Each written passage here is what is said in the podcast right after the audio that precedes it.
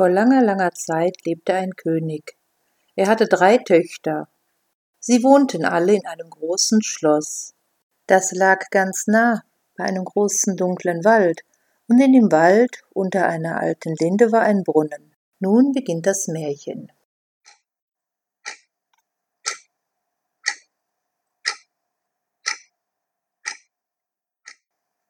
Der König saß mit seinen Töchtern am Tisch. Durch das offene Fenster konnte man den Tieren im Garten lauschen.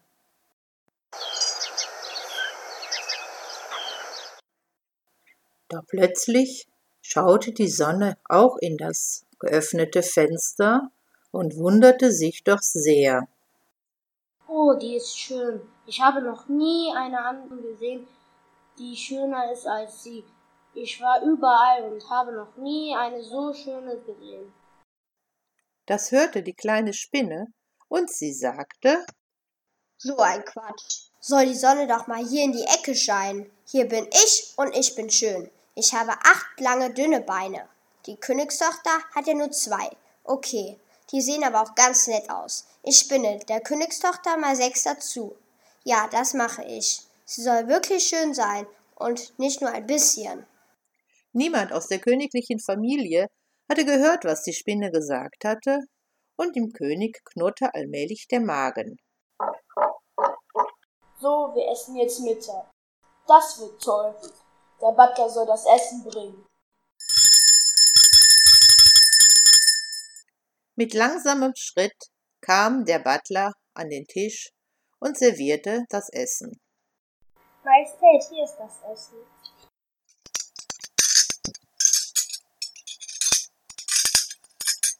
Die zweitälteste Tochter wartete auch bereits ganz ungeduldig auf das Essen. Na endlich, es gibt was zu essen. Mm, schmatz, schmatz. Das Essen ist ja so lecker heute. Mm, da esse ich noch mehr. Die jüngste Königstochter stöhnte und stöhnte. Mir ist so heiß. Die Sonne strahlt mich die ganze Zeit an.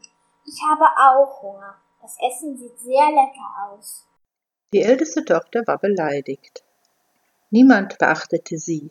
Obwohl sie selbst auch sehr hübsch war, schaute die Sonne sie niemals an, und darum überlegte sie, wenn sie sich jetzt schlecht benimmt, dann gucken alle sie an, und auch die Sonne, und deshalb warf sie ein Glas vom Tisch.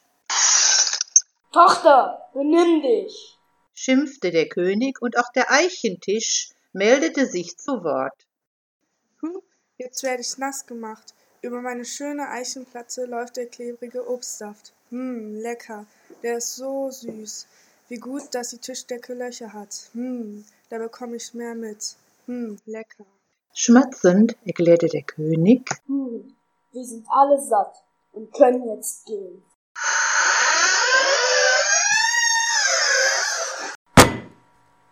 Nachdem die Familie zu Mittag gegessen hatte, ging die jüngste Tochter in den Wald.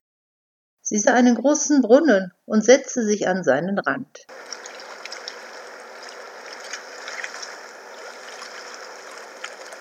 Der große Brunnen hatte die Königstochter bereits kommen sehen und wusste auch sofort, dass sie nun wieder mit ihrer goldenen Kugel spielen wolle und sich im Schatten der alten Linde ein wenig ausruhen.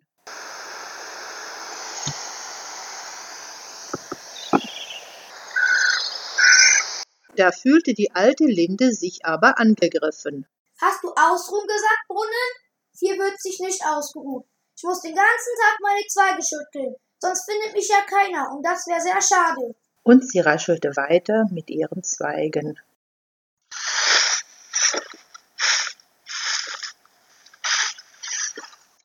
Ganz aufgeregt wendete sich das Eichhörnchen nun der alten Linde zu und fragte, ob sie denn wirklich so viel Laub abwerfen müsse. Dadurch könne sie ja kaum noch Eicheln und Nüsse und Kastanien und Kirschen und vor allem keine Schokolade mehr finden. Die alte Brunnen konnte die Aufregung des Eichhörnchens überhaupt nicht verstehen. Schließlich würde das Eichhörnchen doch ohnehin immer nur Futter verstecken, das es sowieso nicht mehr wiederfände. Und zudem fräßen Eichhörnchen weder Kastanien, Kirschen und schon gar keine Schokolade. Jedoch wurde das Eichhörnchen immer hektischer und schrie, dass das Laub weg müsse, denn schließlich müsse es sammeln. Wenn es das nicht machen würde, dann gäbe es im Frühjahr keine neuen Bäume. Und außerdem, woher wolle der Brunnen denn wissen, was Eichhörnchen fressen? Schließlich sei er ja gar keines. Die Königstochter hatte nichts von der Unterhaltung gehört, denn Menschen verstehen diese Sprache nicht. Nun warf sie ihre goldene Kugel hoch, und dann fiel sie ihr in den Brunnen.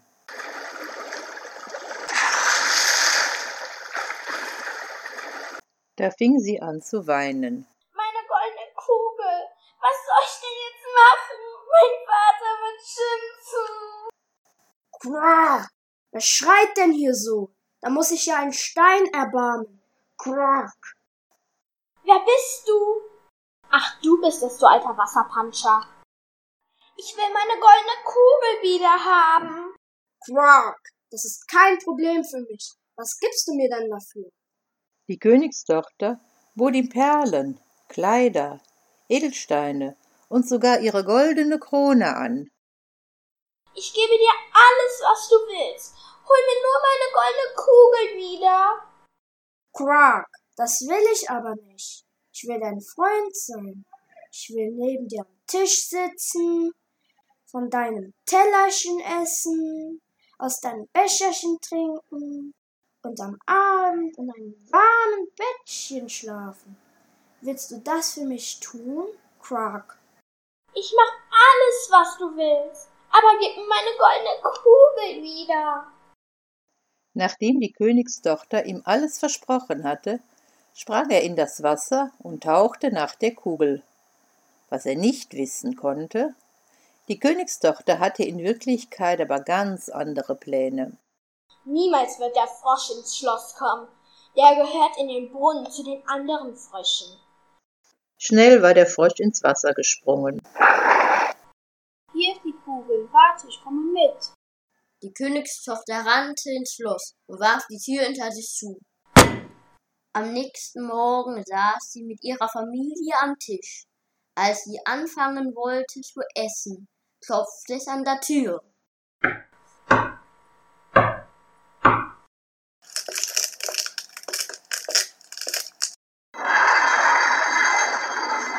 Oh nein! Die Königstochter setzte sich ängstlich wieder an den Tisch.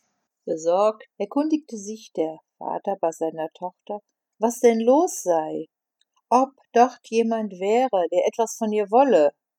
Sie war vollkommen verzweifelt und rief, es ist der Frosch, er habe ihr die Kugel wiedergegeben, und sie habe ihm versprechen müssen, dass sie jetzt mit ihm zusammenkäme.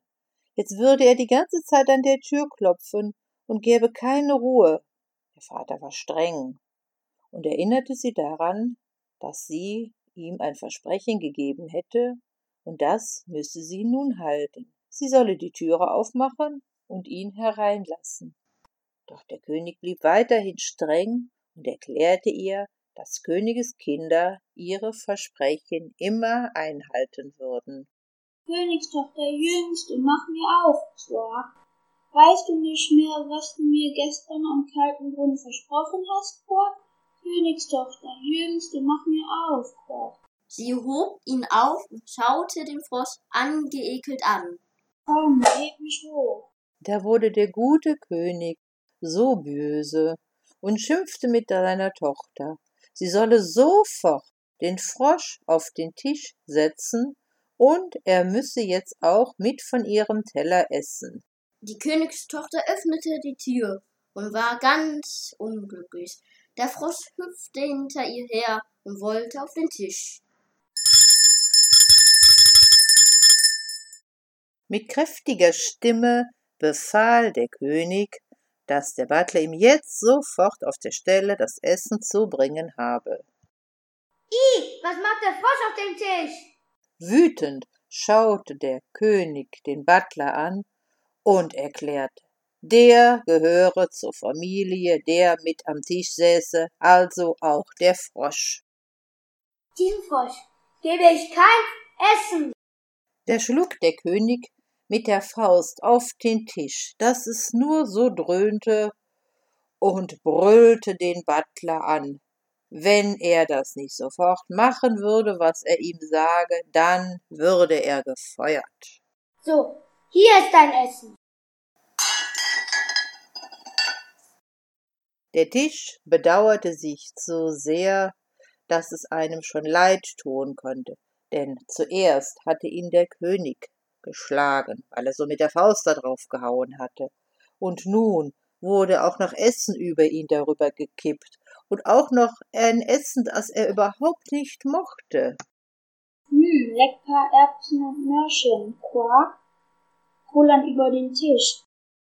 Königstochter, jetzt bin ich satt, ich will schlafen gehen, Quark. Die Augen der Königstochter füllten sich mit Tränen. Das finde ich jetzt richtig gut.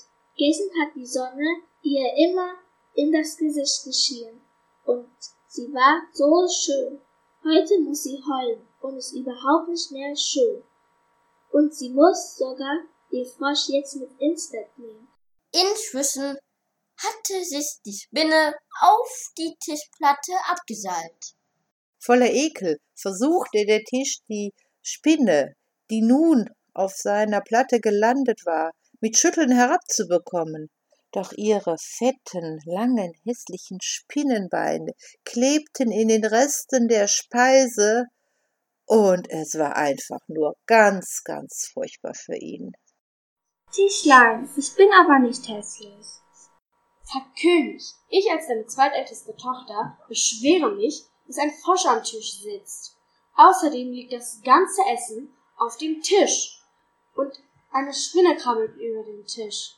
Und ich habe Hunger und ich esse nichts, wenn Spinne drüber gekrabbelt ist. Es stört mich, dass in unserer Tischdecke überall Löcher sind. Warum sind Sie denn so unfreundlich? Ich habe doch gar nichts getan. Am besten laufe ich unter den Tisch. Das ist sicherer. Die Sonne guckte in das Zimmer und drehte schnell den Kopf weg. Was ist in dem Zimmer los? Was ist mit der jüngsten T Königstochter los? Und was macht die Spinne unterm Tisch? Plötzlich kam ein kleines, rosafarbenes Schweinchen mit einem Ringelschwanz in das Zimmer, schnupperte das Gemüse und stürzte sich sogleich unter den Tisch. Doch da lag bereits die Spinne.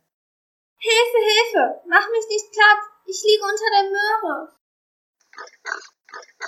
Was bist du denn für ein Tier? Du bist ja süß. Du hast ja fünf Beine. Warum ist denn eins so geringelt? Wolltest du dir Löckchen machen? Das Schweinchen lachte. Ich stehe auf vier Beinen und habe einen Ringelschwanz. Und jetzt weg da. Ich muss fressen. Mmm, lecker. Erbsen und Möhrchen. Das Schweinchen hatte aber noch nie in seinem Leben lackierte Fußnägel gesehen. Ich probiere diese schwarzen Früchte. Bah, die schmecken gar nicht. Aua, das tut weh. Du hast mich in den Fuß gebissen. Heute ist ein schöner Tag für mich. Das Essen liegt auf dem Boden. Jetzt probiere ich mal die roten Früchte. Aua! Das blöde Schwein hat mich auch gebissen. Grunz, grunz, jetzt bin ich satt und schlafe ein bisschen. Die Spinne hatte sich auf das Stille in das Schwein verliebt und es mit ihren Faden an den Schweineschwanz gebunden. Da hockte sie nun auf den schlafenden Schwein und war selig. Die Familie stand von Tisch auf, der Frosch hüpfte hinter der Tochter her bis zum Schlafzimmer. Ins Schlafzimmer erwartete sie der Kanarienvogel im Käfig.